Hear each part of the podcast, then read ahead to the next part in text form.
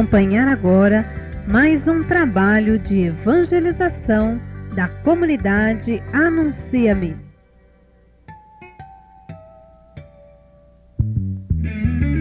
Comunidade Anuncia-me, uma vocação que se faz missão.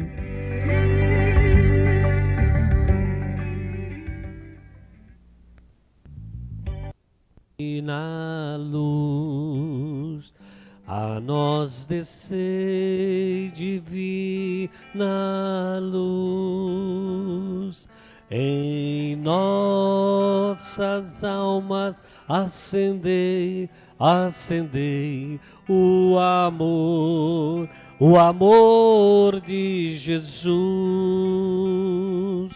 Em nossas almas acendei, acendei o amor, o amor de Jesus. Peça a nós descer divina luz, a nós descer divina luz. Em nossas almas acendei acendei o amor, o amor de Jesus em nossas almas acendei, acendei o amor, o amor de Jesus. Glória ao Pai, ao Filho e ao Espírito Santo, como era no princípio, agora e sempre. Amém.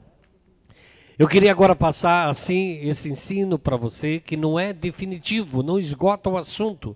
Nós não somos médicos, não somos psicólogos. Nós estamos buscando a realidade dos sintomas para colocar à luz da palavra e tomar providências pessoais, providências espirituais e providências até da medicina para resolver muitos de nossos problemas. Quando é que o medo se transforma em doença? Um ataque de pânico numa pessoa é inconfundível. De repente a pessoa é tomada de um medo intenso tão forte que pode incluir vários sintomas naquele momento. Esse esse crescente número de casos de ataque de pânico estão associados a um cenário social que nós vivemos, o mundo que nós estamos vivendo, e a um complexo que nós vivemos todos os dias, estressantes, que faz nascer dentro de nós um sentimento de medo, um medo indiscriminado e que vai aumentando a cada dia. O medo é uma reação mais instintiva do instinto do homem, indicando a existência de um perigo, isso é claro. E aparece em momento específico, que pode ser seguido de um comportamento de fuga ou de esquiva diante de uma situação, como, como por exemplo, para se proteger, fugir correndo de um princípio de incêndio. Isso está dentro de nós. Nesses casos, a gente sabe que essa reação é positiva. Ela é positiva, se você tem que ter o pé no chão. É um mecanismo, nunca esqueça disso, de proteção que Deus já nos deu, proteção do indivíduo, que aparece como resposta daquela situação que aconteceu ali, indeterminado.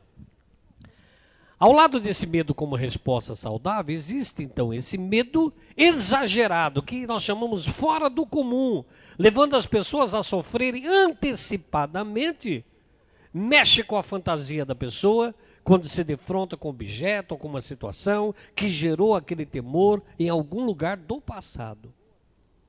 Daí a pessoa ela começa até a trabalhar com a fantasia, ela pensa muito, gera uma série de pensamentos e sentimentos terríveis. Quando o medo, o medo é desproporcional, ele é maior do que a ameaça, ele está fora da proporção, ele é maior do que a ameaça. Nós chamamos isso de fobia, é chamado de fobia, que são reações que se sujeitam àqueles que são acometidos do medo exagerado. Exemplos, por exemplo, de casos de fobia. Um medo anormal de cachorro. Não que o cachorro está correndo atrás de você, eu tenho medo. Mas o medo anormal de cachorro. Mesmo aquele mais inofensivo cãozinho, peludinho, bonitinho, fofinho, passa a ser encarado como uma ameaça. Ele é cachorro. Então leva a pessoa a evitar qualquer maneira de se aproximar de cachorro. Ela sabe que ele não morde, mas não quer se aproximar. É um medo anormal. Ou então o pavor de andar de avião, tanto pelo medo de altura, como pela pelo medo de estar fechado num lugar que você não pode sair, que é a claustrofobia, né? Um medo exagerado. Eu tenho um amigo que que trabalha até na Associação de Senhor Jesus, casado, excelente jornalista, pessoa de Deus, que ele estava passando um estado já de essa síndrome, né, que fala do pânico, e estava entrando nesse medo, nessa fobia, que ele ele precisava viajar. Ele já estava com a passagem de avião, passou pelo check-in, estava só esperando anunciar para entrar para a sala para pegar o avião. De repente, estava tudo bem. De repente deu uma crise nele, ele começou a suar frio. Está passando mal? Eu não quero ir. Eu não quero ir. Esse avião vai cair. Eu não quero ir. E foi ficando um drama, espera aí. Não, vai balançar demais esse avião. Nem tinha saído do chão ainda. Ele já estava sentindo o balanço do avião. Né? Ele começou, entrou em pânico, houve pânico. Tentaram mudar a passagem dele. Criou-se uma série de problemas que tinha que pagar multa. E, em nome de Jesus, levaram ele com os olhos fechados. Fecha os olhos. E nós vamos levar você. E ele viajou, não aproveitou nada, ficou o tempo todo encostado no ombro do outro até chegar. Depois de uma hora e meia, ele tava, precisou até ser hospitalizado pelo estado que ele estava, um caos. Ele sofreu antes da hora. Então ele estava com medo, quer dizer, se o avião balançar, eu quero sair de lá, eu não posso sair. Já começa a fantasia. Se eu abrir a porta do avião, não vai ter jeito de abrir. Por onde que eu vou correr? Quem que vai me socorrer? Quem está comigo? Daí lembra das pessoas mais próximas, minha mãe, meu pai e minha esposa, né? Que são as pessoas que eu amo, não estão comigo. Para quem que eu peço socorro? Eu não tenho para quem pedir. Então entrou em pânico, eu quero ir embora daqui, não vou mais. E não vai mesmo. Não vai mesmo. Daí é a síndrome de pânico. Você tem que pegar a pessoa e calmar e levar ela embora mesmo. Ele viajou porque tinha que viajar. E voltou de ônibus. 14 horas. Mas voltou tranquilo. Então o que, que, o que, que falou? Esse medo do avião não era só medo da altura, mas medo de ficar preso num lugar fechado que você não podia sair. E mais, que não tinha pessoas de sua confiança. Os amigos são confiantes, mas não tinha o pai, a mãe, a esposa, o marido, pessoas muito próximas que você pode agarrar nela, ela entende você.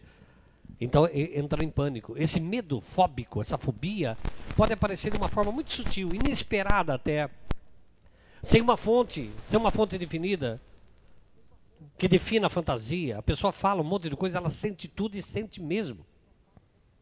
Você sabe que não adianta você falar para a pessoa, mas olha, é tão bonito, está aqui tranquilo, é, nós, né, o avião é isso, ele sobe, desce. Eu sei, ela sabe tudo isso. Mas ela não aceita o seu interior não aceita, ela, a pessoa passa mal. Então, é, acontece o quê? Uma, de uma forma inesperada, sem fonte definida da fantasia ou imaginação da pessoa. Ela não precisa nem pensar, ela surge. O pânico brota de repente nisso daí. É um medo conhecido como pânico, então que a gente vê muitas pessoas com síndrome de pânico, causando um intenso sofrimento para a pessoa. Esse transtorno de pânico surge de repente, gerando inúmeros problemas para a pessoa, impedindo ela de ter uma vida normal, de viver tranquilamente. É um temor indiscriminado, paralisante, que aparece sem motivo aparente. Ele, ele acontece, é uma crise que dá na pessoa. Quando o ataque, ataque de pânico se manifesta, muitas vezes a pessoa não dá conta que isso vai acontecer. Por estar naquele momento envolvida em atividades normais. Uma síndrome de pânico, um ataque de pânico, dessa fobia, pode dar num restaurante. Ela foi almoçar com alguém, de repente dá. Pode dar dirigindo o carro, pode dar assistindo a TV, é uma crise que dá na pessoa, gerada por vários fatores que vêm vindo na sua vida, mas a crise de pânico é terrível, porque a pessoa não sente confiança em nada e ninguém. Ela sente todos os sintomas de doença e ela precisa se agarrar, ela não confia mais em nada do que ela faz naquele momento, ela quer ir embora, quer fugir, e geralmente ela quer ir para casa, que é onde é a segurança, o ninho dela, onde ela quer ir lá, ficar com a pessoa que ela ama, perto daquela pessoa, naquela casa, e se possível entrar no quarto, ficar deitada, quieta. É o ataque que dá na pessoa. Daqui a pouco passa. Isso vai gerando outras situações se não houver um socorro na medicina e se não houver também um socorro espiritual para a gente entender essas pessoas. É é nessa ocasião que dá síndrome, esse ataque de fobia, é que alguns sintomas físicos aparecem e pode se associar ao quadro, causando então maior desconforto para a pessoa. Por exemplo, dificuldade de respiração, A pessoa sente uma falta de ar tremenda, né? como se estivesse sendo asfixiada, e a gente fala: Eu estou sem ar, eu estou com falta de ar. Mas com tanto ar aqui, como é que você está com falta de ar? Só puxar. Né? Mas não, a pessoa sente, já começa a sentir isso. Palpitação, o ritmo cardíaco dela acelera. Ela sente tontura. Ela sente formigamento nas mãos, nos pés, no rosto. Sentimento de insegurança. Fora, sentimento de fora da realidade, parece que ela não está ali, ela não está ali. Ondas de calor ou ondas de frio desconforto no peito, parece que dá dor, parece que vai ter um infarto, aquele desconforto no peito. Sudorese, que significa suor excessivo. Vertigem, desordens nervosas por sensações anormais, tremores, sufocamento, náuseas e desconforto abdominal, vertigens, medo de morrer e perder o controle sobre si. A, a medicina diz que os, os ataques que envolvem quatro dessa lista que eu falei já pode ser considerado ataque de pânico. O quadro que a pessoa está sentindo, se tiver quatro, pelo menos quatro dessa, de, desses sintomas, ela já está numa crise de pânico. E aí precisa tomar providências para a pessoa. Agora, isso é a crise que brota e que precisa de tratamento. Precisa de tratamento disso. Eu entrei nessa área, não sou psicólogo, não sou médico, sou apenas um pecador.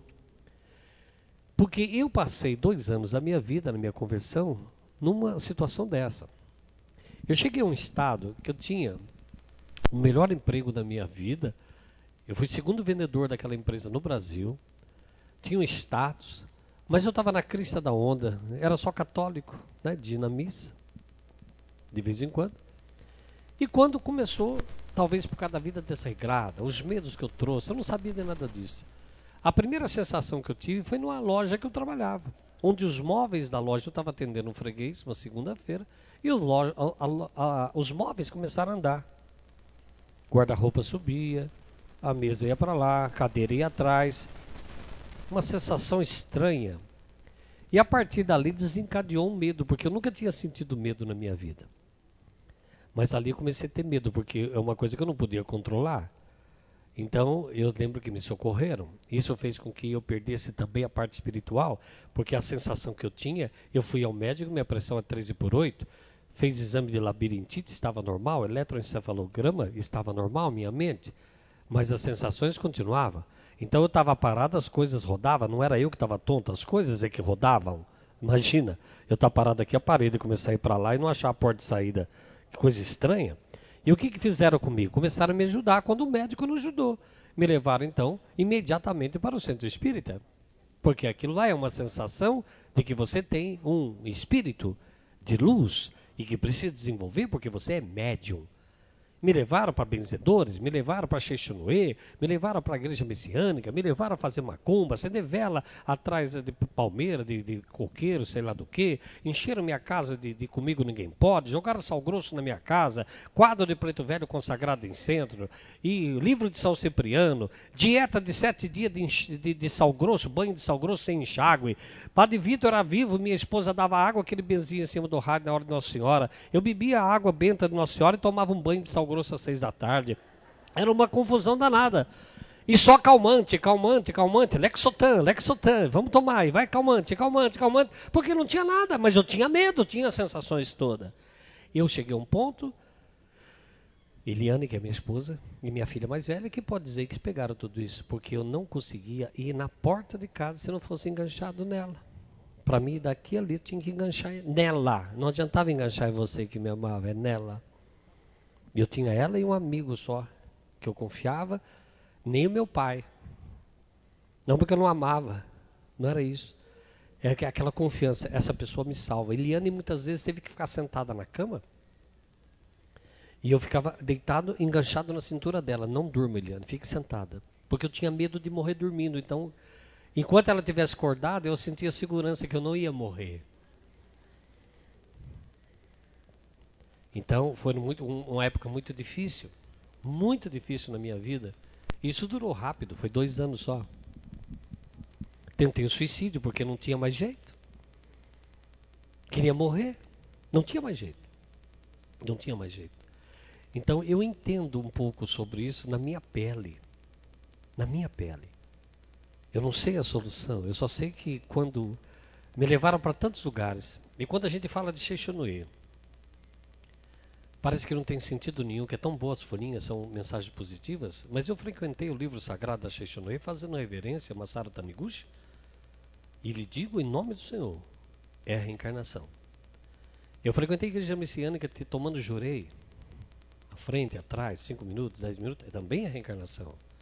Me levaram para tomar para o falecido Frei Albino Arese, que tinha uma clínica de parapsicologia em São Paulo, uma em Campinas e abriu uma em Guará. A minha sogra pagava, minha mãe ajudava a pagar as consultas de auto-hipnose. Eu passei pelo psicotron, cadeira da verdade, uma cadeira que balançava, você entrava em transe. Quer dizer, tudo para descobrir que eu tinha, ninguém descobriu nada. Até que um dia alguém anunciou Jesus para mim. Rezaram por mim. E começou um processo diferente, porque eu nunca tinha visto alguém falar que Deus me amava. Tanto que aquele homem que quando rezou por mim, que me levava em todos os lugares. Dois anos indo todos os dias. Era palma de São Jorge nas costas, apanhei de palma de São Jorge, porque tinha uns, uns bençoda. As pessoas levavam, porque as pessoas me amavam. Elas me amavam. Poxa, Henrique, você está tão ruim. Tem um homem aí que, que, que, que benze. E ia lá, aquele homem punha um copo com água na minha cabeça. E batia com a palma do São Jorge nas minhas costas até fazer bolha na água para sair, não sei o que. Estava uma coisa estranha. Fizeram tudo que puderam. Até que naquele dia, aquele homem deitado disse assim: Deus te ama, filho. E eu, muito ignorante, falei: Esse cara é burro, ele não sabe que eu sou casado, como é que Deus me ama? Porque Deus para mim era uma coisa diferente. Então eu posso dizer justamente sobre esses sintomas, lendo aqui com vocês, que eu mesmo escrevi, me fez lembrar toda essa situação que eu passei, de medo. De medo, de ir ao médico. Quero ir ao médico. Ir ao médico. Se demorava para atender, eu entrava em pânico, eu sentava no chão. Buta homem desse, pai de família sentado no chão. Só andava enganchado, andar de ônibus, eu tinha que andar enganchado nas pessoas. Eu, tinha, eu tive trauma de andar de ônibus, custou para me vencer isso. Custou. Porque eu estava sozinho. Sozinho dentro do ônibus, podia ter o ônibus cabe 50 pessoas. Podia ter 49. Mas ninguém ia me socorrer. Só aquelas pessoas que eu confiava. Então tinha que enganchar. E o amigo meu era um senhor escuro. E não é por causa de ser escuro. Mas bebia que nem um, um cavalo. Então, e ele era, era muito amigo meu do outro tempo que eu bebia que nem uma égua. Então, Agora, agora eu não bebia mais, estava naquele estado e ele era meu amigo, eu confiava nele. Então você imagina, ele era mais velho do que eu, tá vivo, tá lá. O nome dele é Gato. Não, nome não, apelido, né? E eu andava enganchado naquele homem escuro, sabe? E ele andava daquele jeito dele, e eu enganchava, aquele puta homem para enganchar no outro. Falei, ih, tem coisa aí. Não era. É um desespero que eu tava, que eu só confiava. E tinha que enganchar no braço mesmo, não adiantava andar de lado, não. Era enganchar, eu tinha que ter segurança que eu tava ali comigo. Porque dentro da pessoa que está em pânico, aquela pessoa vai salvar você. Tanto que eu fazia Eliane ficar sentada. E ficava enganchado nela na cama para me dormir. Como se dentro da minha cabeça, enquanto ela estivesse acordada, eu não morria. Se ela deitasse e dormisse, eu ia morrer. Eu ia morrer. Então fiz muitas pessoas sofrerem, porque as pessoas que têm pessoas assim ao lado sofrem. Sofrem. Quantas vezes não tentaram me arrancar da cama. Meio-dia eu estava na cama. Dia normal de trabalho, eu não ia trabalhar. Eu ficava deitado e não queria sair. Não queria tomar banho, não queria comer. E quando chegava pessoas que queriam me visitar, que eu escondia atrás do guarda-roupa. Um puta homem daquele levantava de cueca e escondia atrás do guarda-roupa. Não manda entrar aqui dentro. Vai lá, pai. Minha filha falava, sai daqui, filha. Quer dizer, medo de ver os amigos, medo de pessoas que amava, não aceitava nada, era uma, dava um ataque de repente. Às vezes eu saía passear com a minha esposa, fim de semana, dar pelo bairro, dava uma sensação estranha, vamos embora que eu vou morrer aqui. E eu tinha que voltar para minha casa onde eu me sentia bem. E foi numa dessas crises que aconteceu o negócio do travesseiro que eu falei ontem, que eu fiquei batendo no braço. E depois que eu sentei, relaxei, deu aquela dor no braço, a minha mente já trabalhou rápido, tá vindo, tá, vai dar um infarto. Eu já senti dor no peito, uma pressão no peito. Faltou ar, leva para o médico, eu vou morrer. Eu não morri, estou aqui, graças a Deus, né? Eu, então hoje, eu, eu levo muito a sério isso, as pessoas que estão assim, que nós temos que ter muita paciência. Porque por mais que você fale com a pessoa que está assim, ela não entende. Ela não entende. Pode mostrar para ela o sol que ela está vendo trovada. Pode mostrar a claridade que ela está no escuro. Você tem que acalmar a pessoa. Ela tem que adquirir confiança em você. Não adianta você chamar a pessoa, xingar a pessoa, querer que ela saia ou burrar, porque ela não vai sair. É uma reação terrível. Tem um outro sintoma que dá do medo que chama agorafobia. Agorafobia, tudo junto.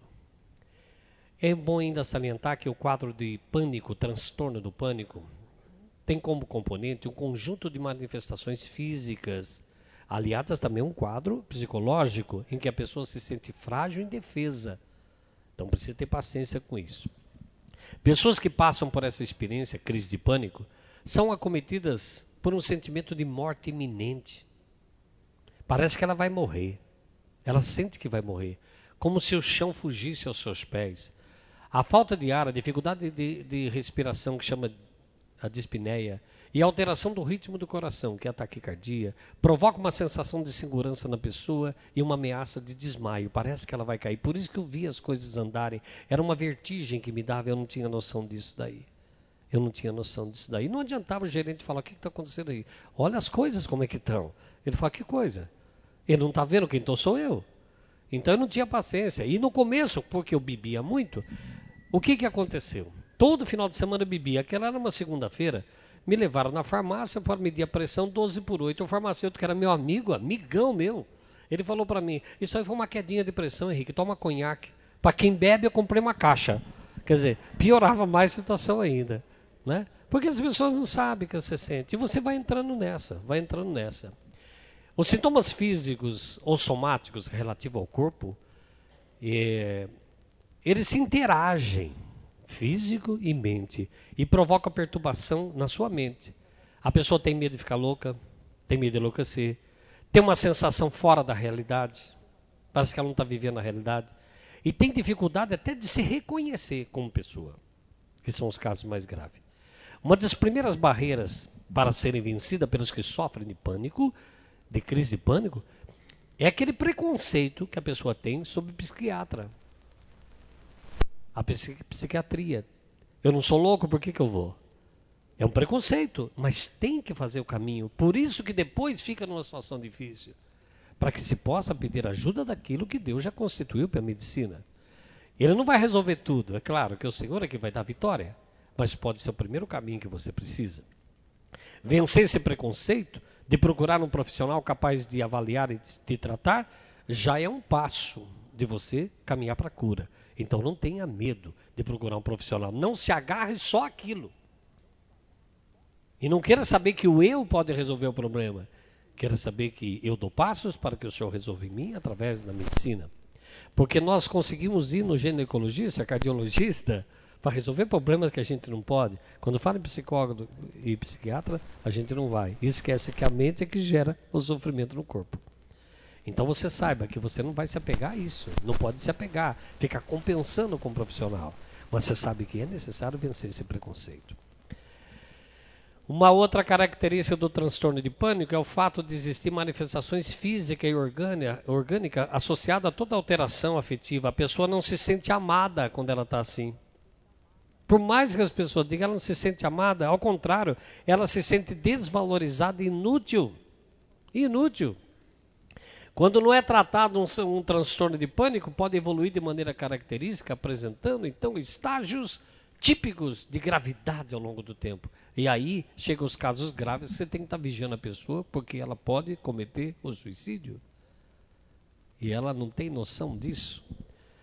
O quadro inicial do pânico vai evoluindo para a depressão. É onde a pessoa, quer dizer, ela vai tendo medos, medos, medos, medos, e ela foge da realidade e ela entra no profundo estágio da depressão. E aí que é o perigo. Com isolamento e a evitação de pessoas. Ela evita todas as pessoas. É necessário também o estabelecimento de diagnóstico diferenciado para afastar outras doenças que podem estar gerando isso. Então, eu preciso de um profissional para isso. Porque muitas vezes a pessoa está em pânico assim, como eu já vi depois da caminhada, da graça que Deus me deu, da pessoa estar tá nesse estado, não querer sair do quarto.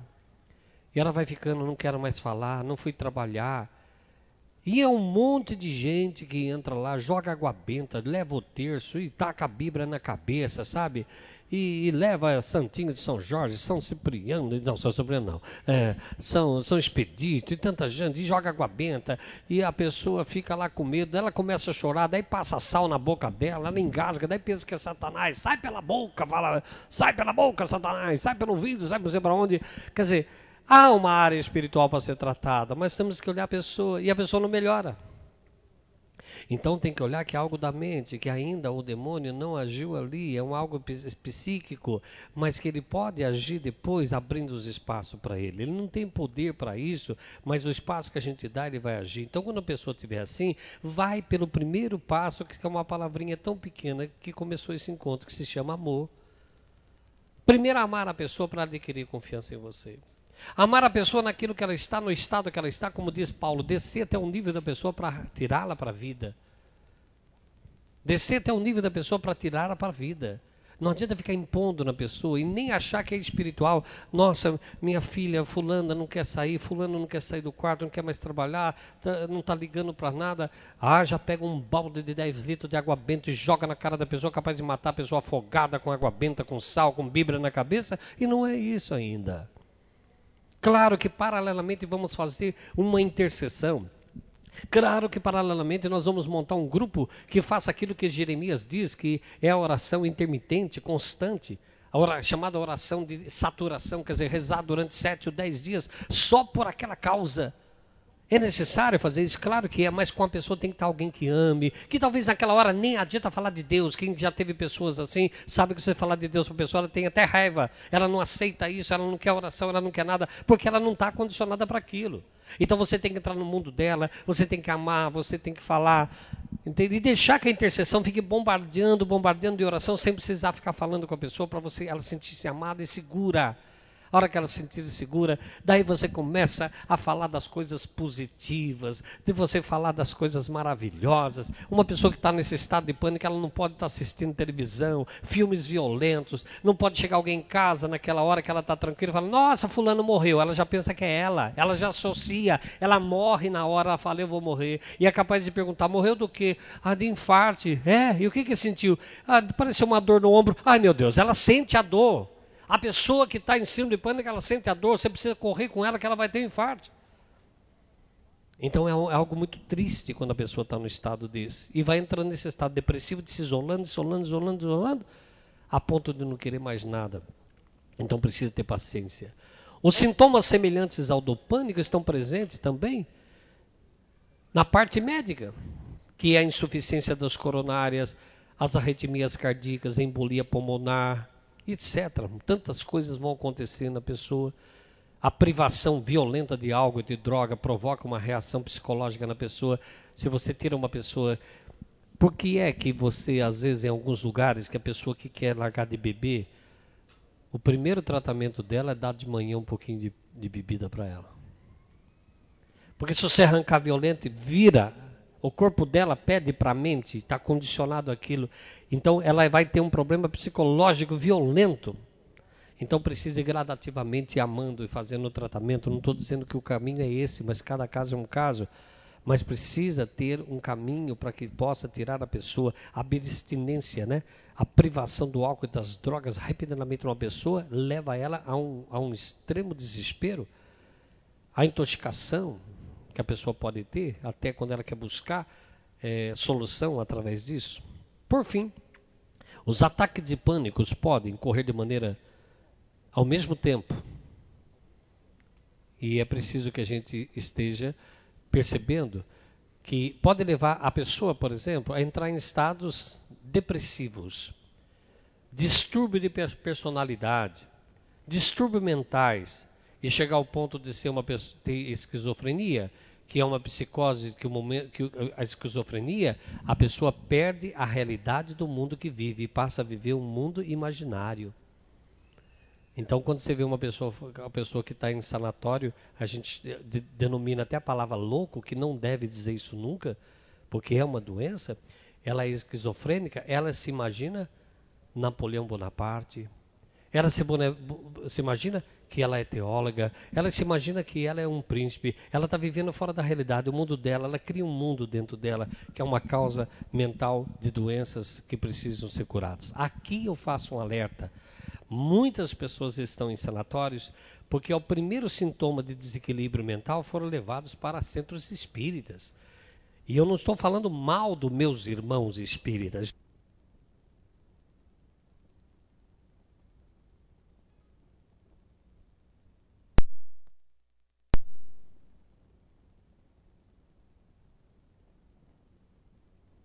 Com a linha do candomblé, do baixo e alto candomblé que eu também frequentei, porque lá no candomblé é sujeira, você toma banho de sangue, corta-se pescoço de galinha viva para você ser banhado de sangue, você bebe sangue de animais, vísceras de animais, consagrando-se às entidades, orixás, e na mesa branca, na linha kardecista, é algo mais tranquilo, onde você ouve o evangelho segundo Allan Kardec.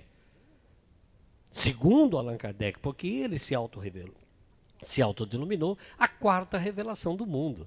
Então ali é muito tranquilo, por isso a gente fala assim: os espíritas são tão bons, eles são tão bons, fazem tanta caridade, afinal todo caminho leva a Deus. Qual Deus? Se eles não aceitam Jesus Cristo como Salvador, Jesus Cristo nada mais é para a linha espírita kardecista do que um, um, uma entidade, um espírito que reencarnou várias vezes e agora chegou nesse estado de luz e por isso ele é Jesus, mas não é Salvador.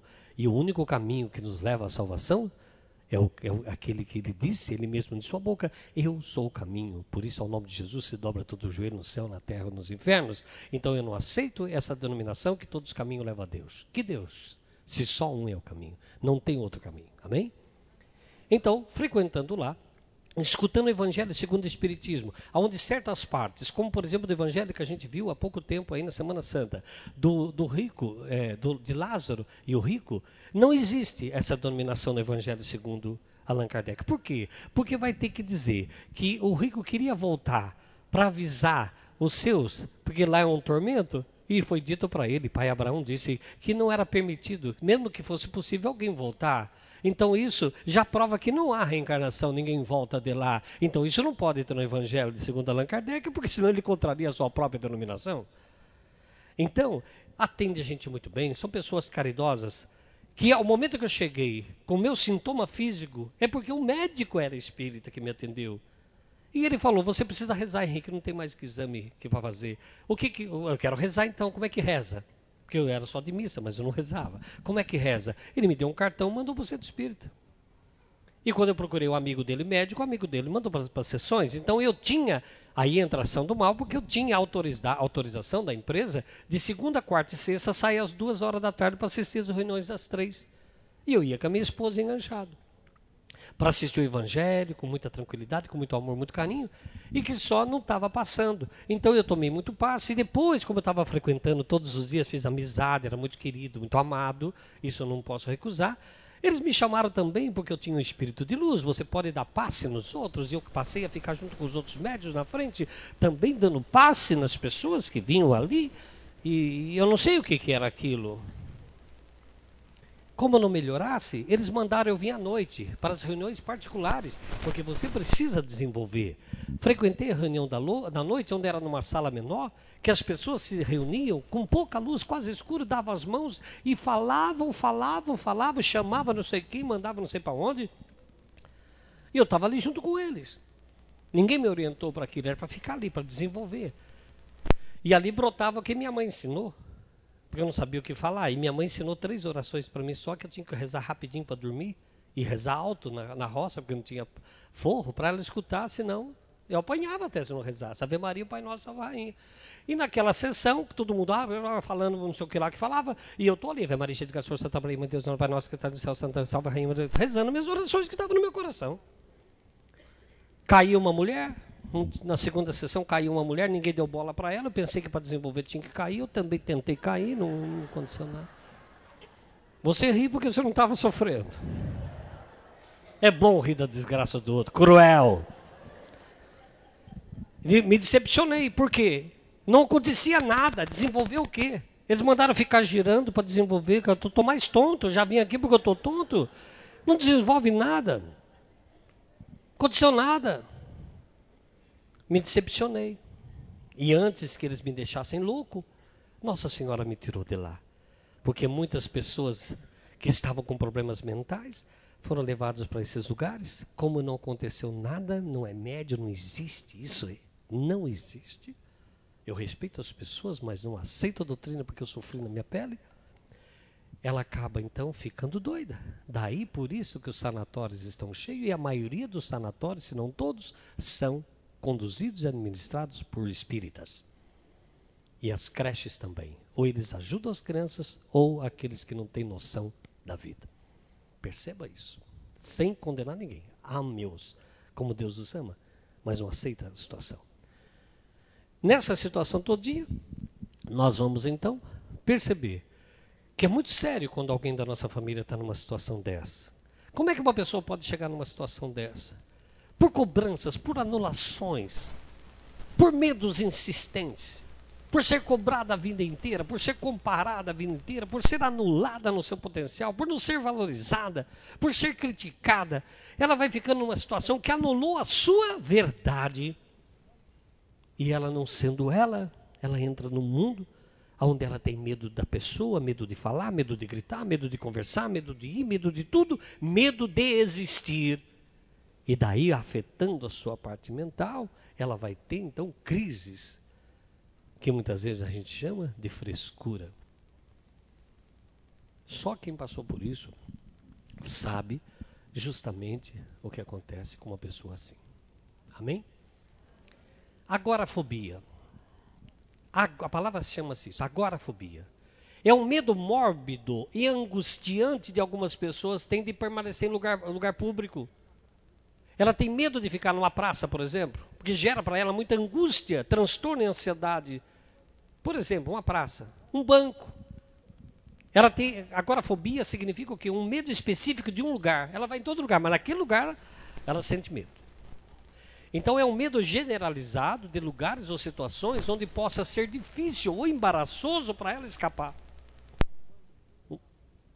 Um banco que é fechado, ela não tem medo de subir do elevador, mas tem medo de ficar lá no, naquele andar.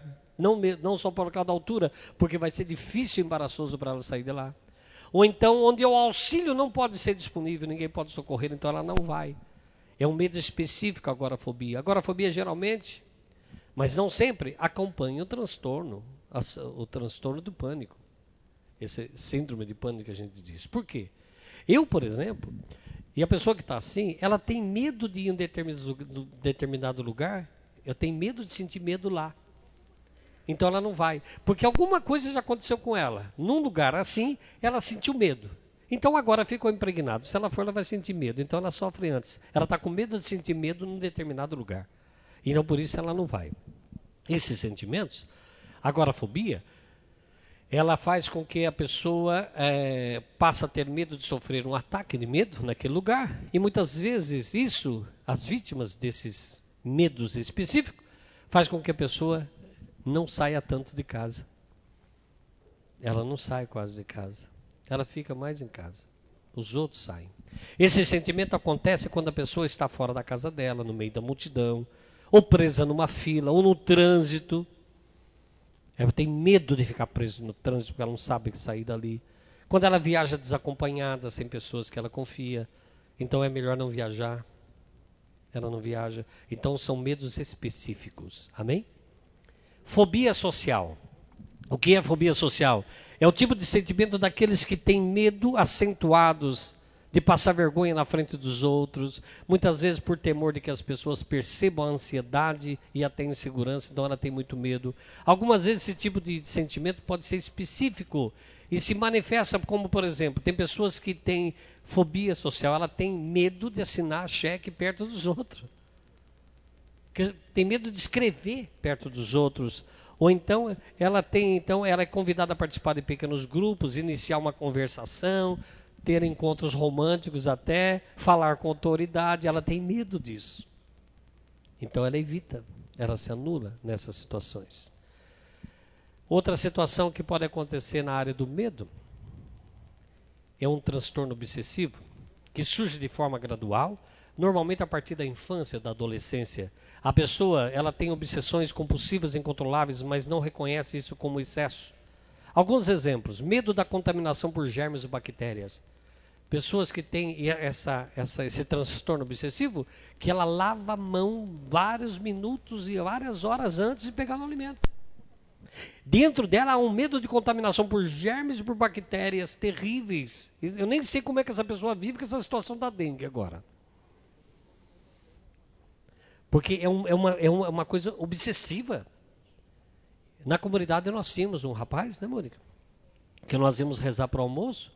Ele ficava horas e horas lavando a mão. 15 minutos para lavar a mão para almoçar. A gente estava almoçando e olhava para ele, estava lá lavando, lavando a mão. Era uma coisa obsessiva, com medo de se contaminar. E como na comunidade vida, e você aprenda isso se um dia quiser na comunidade, cada um lava a sua roupa, ele levava 25 minutos a meia hora para lavar a cueca. E nós ficávamos olhando assim, e passa sabão, enxágua e passa de novo, e olha a costura, esfrega de novo, uma cueca em meia hora. Era uma coisa obsessiva, como se fosse contaminá-lo.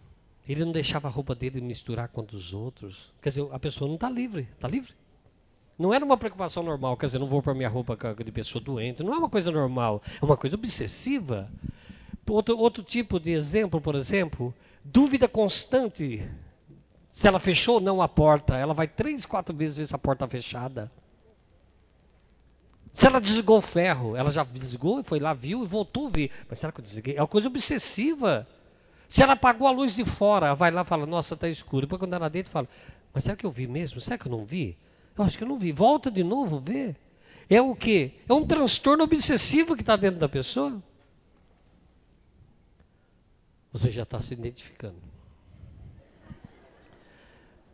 Que são pequenas coisas que você não percebe e vai tornando obsessão lavar a mão demais, toda hora e ver essa porta fechada, toda hora, sabe? Vai tornando uma coisa obsessiva. Parece que você está transtornado. As pessoas em casa até dizem assim: você parece que está doido, você acabou de pagar. Você acabou de lavar a mão. Você tem que fazer aquilo. É um transtorno que a pessoa tem que começar a perceber. Para aliviar essa ansiedade da pessoa que desenvolve ritmos repetitivos assim, tem pessoas que, que ficam sentadas assim, contando azulejos da parede.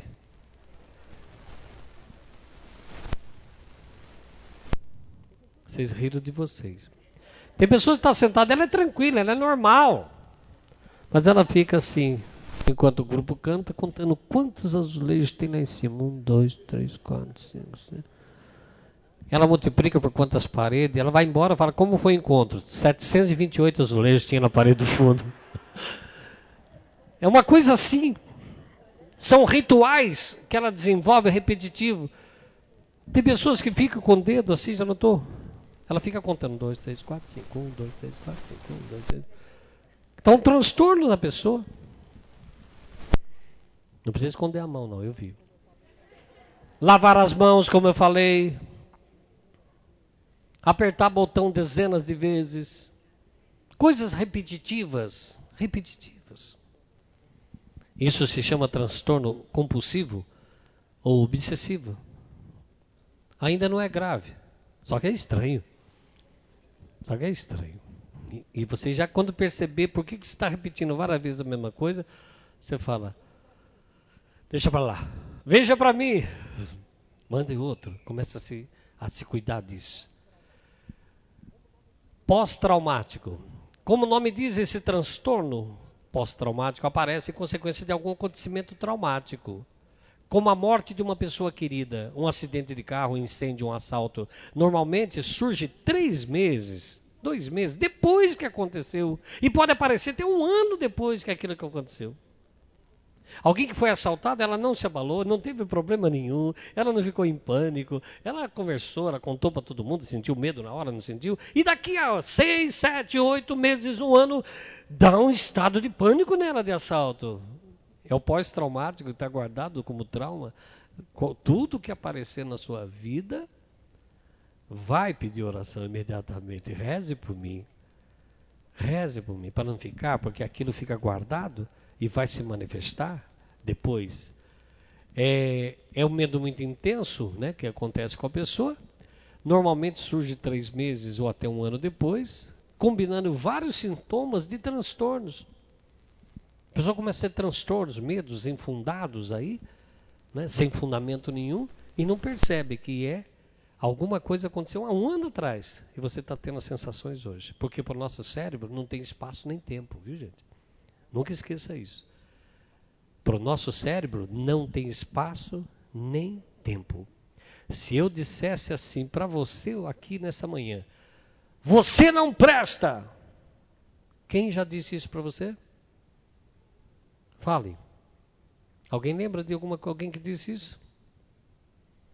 Quem disse isso? Seu pai? Dói em você, não porque eu falei, porque está guardado que alguém lá atrás já falou e aquele dia machucou você. As dores nossas estão guardadas, as, os nossos traumas é como se tivesse acontecido nesse momento. Porque para o nosso cérebro não existe espaço nem tempo. Por isso a cura interior. Por isso, ah, eu já passei por duas curas interior. Azar seu. Porque você precisa passar por, por cura interior constantes. Deus nos ama tanto que Ele vai aprofundando devagarzinho. Ele vai tomando espaço, amorosamente, porque se Ele nos amasse, isso daqui de uma vez você não aguentaria. Aí, quando, durante o repouso verdadeiro no Espírito, não fica assim, sai, não fica, não fica, por favor. Aliás, aqui eu não sei se eu vou falar alguma coisa, eu vou falar por mim. Quando uma pessoa repousar no espírito, não queira arrumar a perna dela. Não queira pôr Bíblia na cabeça dela. Pegar a mãozinha dela por em cima. Junta as duas mãozinhas, põe um terço acende uma vela. Não, para com isso. Né? A pessoa repousou no espírito? Repousou. Se ela está no espírito, tanto faz com a perna assim, como com a perna assim. Só ajeita a roupa se for uma mulher. Só puxa a roupa. Ou então ajeita os olhos do vizinho, olha para lá, ó, né? Mas deixa a pessoa quieta. Tem um tal de arrumar a pessoa, estica a perninha, arruma a mãozinha, aperta não sei o quê, e puxa para cá, e põe a mãozinha. Deixa a pessoa arrumadinha. Você atrapalha o plano de Deus. Eu aprendi isso na prática que a primeira coisa que acontece, é claro que se eu estou orando aqui e a pessoa sinto que a pessoa vai repousar, eu chamo alguém para segurar. Ou eu seguro. Mas já aconteceu de eu estar em encontro orando e a pessoa está em pé e ela cair e fazer aquele barulho de melancia no chão. Praft! E quando eu vi aquela mulher cair que nem uma tábua e bateu a cabeça, eu falei: Jesus Cristo, acabou com o encontro, nunca mais eu vou pregar na minha vida, vou ser proibido pelo Papa, pelo Bispo, eu nunca mais. Essa mulher caiu. E eu já tive autoridade, falei, ninguém põe a mão nela, deixa ela assim caída e vamos louvar o Senhor. Mas dentro de mim era quer dizer, saí do palco, fui lá. Mas quem repousa no Espírito, o Senhor que segura. Entende? Então um tal de arrumar a pessoa, e ajeita a pessoa, e põe a pessoa, e, e tira o pé para cá, vira um pouquinho, sabe? Fica E também tem pessoas assim que ficam. Quer dizer, eu não tenho nada que ver com isso, eu não estou falando sobre dons, não, Zuzia, nem ministério. Mas tem pessoas assim também que ficaram obsessivas com, que, com determinadas pessoas, padres ou leigos, que oram por repouso no espírito, que o padre fala, bom dia, a pessoa. Tem outros que encostam na parede. Nossa, chegou, chegou o padre tal. Eu vou encostar aqui para não cair. O que, que é isso? O que, que é isso? Para com isso. Deus não vai fazer nada contrário à sua vontade. E coitado do padre chegou e falou, bom dia, vai cair todo mundo. Não é assim. E eu conheci também um padre que está vivo ainda, aqui não, não interessa isso. É, que ele pegava, vem cá, Laura, e falava assim, não vai cair, por favor. Ele falava para ela, assim, rezava, a pessoa não caía, ele fazia assim. Eu conheci, você deve conhecer ele, tá aí. E sai dela, e, e ai dela se ela caísse e, e, levantasse, ele já ia lá, punha o pé até nela. Assim. E eu estava nesse encontro, quando uma pessoa amiga daqui de São Paulo estava comigo, foi para acompanhar a comunidade, para ajudar a livraria e tal. E ela falou: Ah, eu não vou cair, não. Eu não quero. E, e como eu vi que ele estava fazendo todo mundo cair, ele não estava repousando o espírito, estava fazendo cair, né? E pisava até em cima, uma coisa absurda para que a pessoa ficasse ali. Eu que fiz a minha amiga, em nome de Jesus, você deita agora, porque senão vai ficar chato. E fiz ela deitar e fica segurando a cabeça dela no chão, não levanta. Até o padre passar. Né? E foi uma coisa tão absurda que eu acho que isso nós temos que ter muito respeito ao que é dom e que é humano, porque depois que todo mundo repousou, levantou uma meia dúzia, o padre falou: segure eu que agora sou eu. Ele mesmo fez, xararara, ele mesmo repousou. Tem nada a ver. Nós vamos aprendendo com essas coisas loucas da renovação carismática, que por isso que há muita poda. Não é? É por isso que há muita poda. Coisas que vocês não fazem mais, graças a Deus, né? As loucuras da renovação. Né? Então, na hora que uma pessoa repousar no Espírito, pede ao Senhor, fique, chega perto, não precisa nem pôr na mão. Que o Senhor cure interiormente. Talvez o Senhor repousou aquela pessoa para fazer cura que ela não aguentaria. Senhor, realiza a sua vontade. Realiza a sua vontade. Se é um repouso no Espírito, Deus está curando e libertando essa pessoa. E você não se assuste com essas coisas que eu dizei das loucuras da renovação, que isso não é loucura da renovação, é loucura das pessoas da renovação. Certo? As, as pessoas, as pessoas querem acertar tanto que faz isso. Acontecem certas coisas, que nem no encontro. Estava um momento de cura interior, o teclado estava solando muito tranquilo.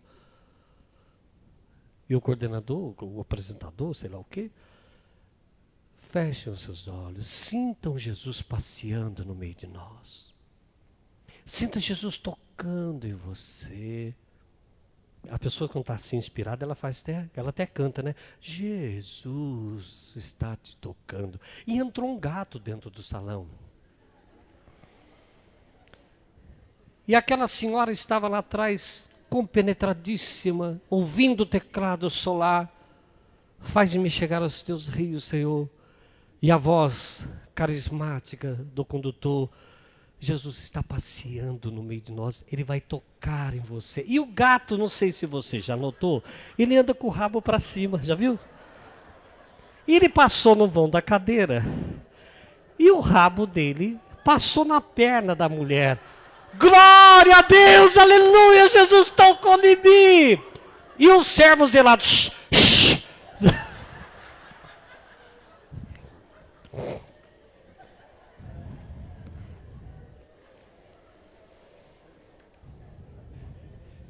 Nós estamos falando de síndrome de pânico, não riam. O assunto é sério.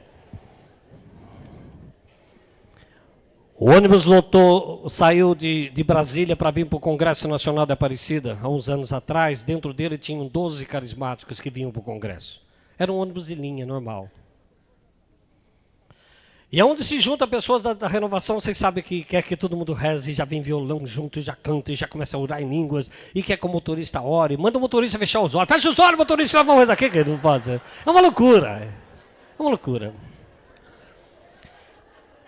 E nessa loucura toda, nessa loucura toda dentro do ônibus, eles em pé, cantando e orando e louvando, e daqui a pouco todo mundo rezando em língua. E chegaram para a passageira e falaram: Reza, meu irmão, reza, Jesus vai te batizar no Espírito. Chegaram para uma senhora que estava ali, meio japonesa ali, estava quieta ali, coitada da mulher. Vamos, minha irmã, abre a boca, Jesus, você vai orar em línguas, vamos, vamos, vamos, vamos. E a mulher começou, malacai, malacai, malacai, glória a Deus, aleluia, aleluia. E a mala caiu, a mala caiu, malacai, malacai, caiu a mala.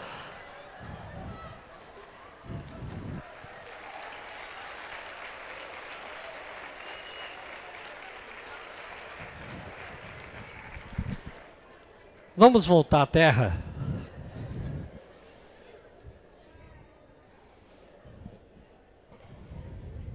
Vamos voltar ao tema.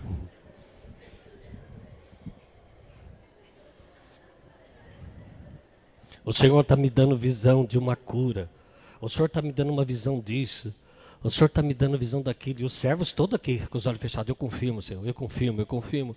E de repente o condutor da oração de cura falou assim: O Senhor está me dando uma visão de papagaio. E o rapaz falou assim: Eu confirmo, é verde. Ele falou: Não é esse papagaio, é bico de papagaio. Acabou a oração de cura. Amém. Vamos voltar. Chega.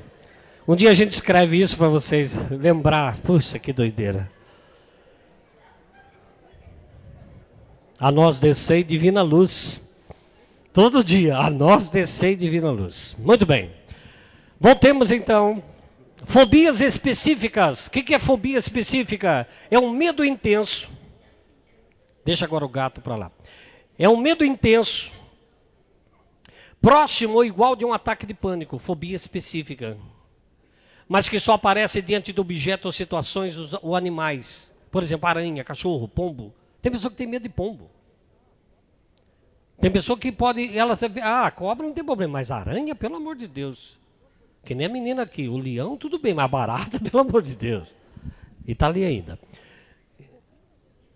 Então são fobias específicas. É um medo intenso ou próximo igual do ataque de pânico, que pessoas ficam mesmo nervosas com aquele animal. Uma lagartixa, uma cobra, uma aranha, uma barata. É a ocasião em que o medo é muito acentuado e localizado. Persiste. Persiste na presença da pessoa de situações como voar de avião, tomar injeção, ver sangue. Pessoa muito corajosa, viu sangue, ela desmonta. É uma fobia específica.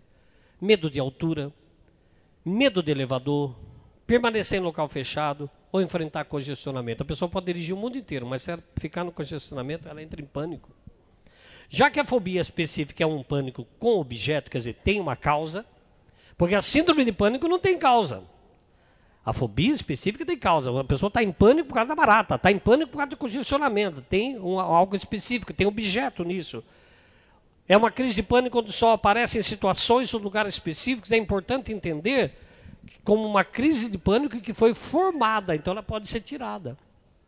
A outra não, a outra não tem causa específica, a síndrome de pânico. Aqui é uma fobia específica. Então é só matar a barata que nós se acalmamos aqui.